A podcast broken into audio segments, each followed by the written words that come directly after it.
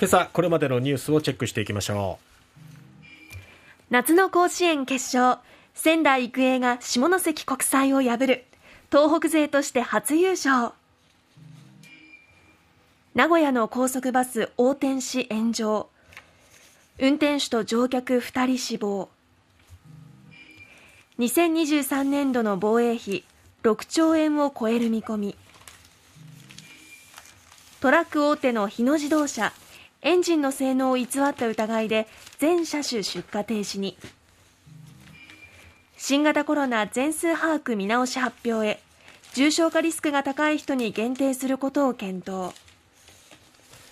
さてまずは夏の甲子園ですね。はい。仙台育英初優勝。おめでとうございます。おめでとうございます。そして下関国際準優勝。こちらもおめでとうございます。いや感動ありがとうございましたねいや本当にこう発球を追いかける全力プレーの高校生の皆さんのもうなんと美しいことか。姿っていうのは本当にね、えー、胸を打つものがありましたけれども、えー、夏の甲子園決勝仙台育英が下関国際を8対1で破ってこの深紅の優勝旗が初めて白河の関を越え東北へということになりまして悲願の東北勢としては初優勝ということになりました。今大会は5投手を擁したこの仙台育英が、はい、えー、打線もまあ勝負強くってですね頂点へ、えー、駆け上っていったというその原動力になりました。1915年大正4年第1回大会で秋田中学が準優勝して以来深紅の大優勝旗が、まあ、白河の関を越えて、まあ、東北勢の悲願として初めてね準優勝してあと一歩っていうところの思いからもう第1回からそういうあと一歩っていう思いをしてそこから今、104回ですから、えー、100年を超えてようやく実現したわけですね。過去9回東北勢決勝進出してるんですけどね。まあ、東北勢と言いますと、ここ数数年というか、もうここ何年かで言っただけでも、はい、例えばあの吉田康生投手率いた金足農業がね、えー、準優勝だったりとか。湧きましたね、あの時も。ね、まあ、あの大谷翔平選手とか、えー、菊池雄星投手もそうですし、あの佐々木朗希投手も、まあ、甲子園出られなかったけどね,、まあそうね。うん。まあ、そういうこう注目の選手がいた時もありましたけどもそれでもこうなかなか優勝っていうのはつかめなかったわけですけれどもね。そんな中見事に仙台育英を優勝に導いたわけですけれどもね。あの須江航監督インタビューで、宮城の皆さん東北の皆さんおめでとうございます。でこの監督ですけども2018年まあ、高校であの仙台育英不祥事があってその後に引き継いだ監督なんですけれどもね、えー、2018年の1月に監督につきましてその夏の第100回大会に出場して初戦で浦和学院に0対9で大敗してしまってでその試合後の取材で1000日以内に全国制覇する計画を立てて明日から練習します。周りは笑っていたかもしれませんが僕は本気でした東北が日本一になれない理由はないっていうことでそこから、まあ、実際1471日ですけれども、えー、100年以上優勝という扉を開けられなかったその重い扉がようやく開いたということでしたね。優勝監督インタビューも青春というのは密っていう言葉フレーズっていうのはすごく印象的でしたけれどもね。そんな中あのこのコロナ禍で思うように練習もできなかったり活動も制限されている中でそれでも自分たちにできることを見つけながら日々の練習を重ねていってそして掴んだ優勝でもありそしてこの今回の大会に臨んだ全ての高校生たちに拍手を送ってくださいっていうね、いや素晴らしい監督があってそしてそのもとで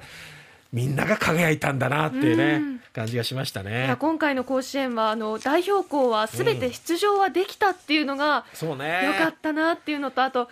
やっぱりスタンドからの応援も声は出なくても拍手や楽器でになったでしょうね演奏はね。取り戻したなっていう感じはしましたね。うん。本当にこのコロナ禍の中で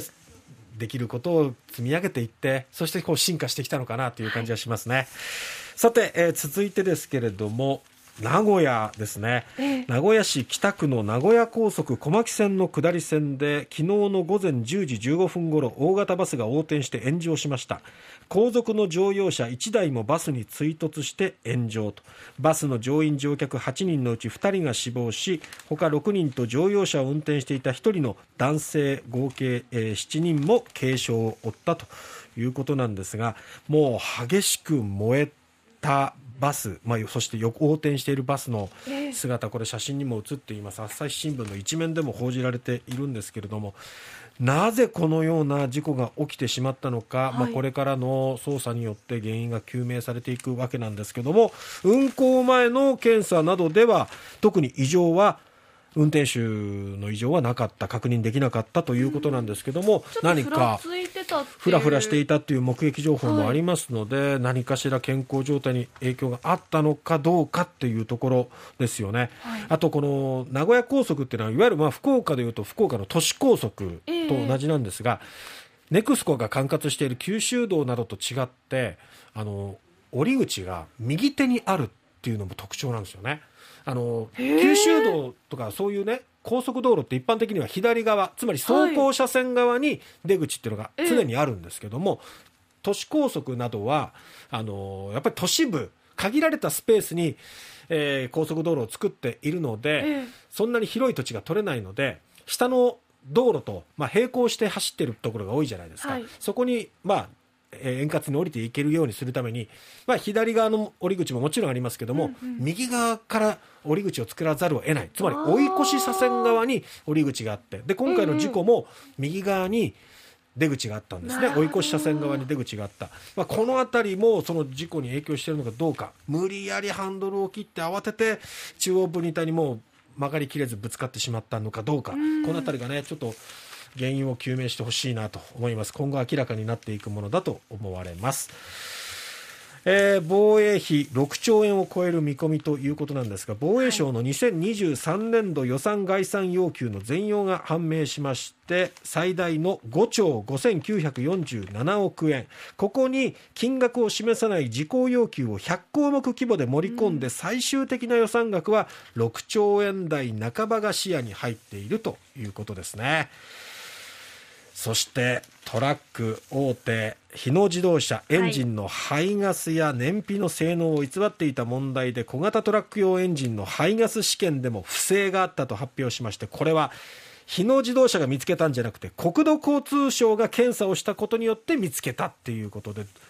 不正が止まりません。さあそして新型コロナですが全数把握見直しを明日にも発表ということです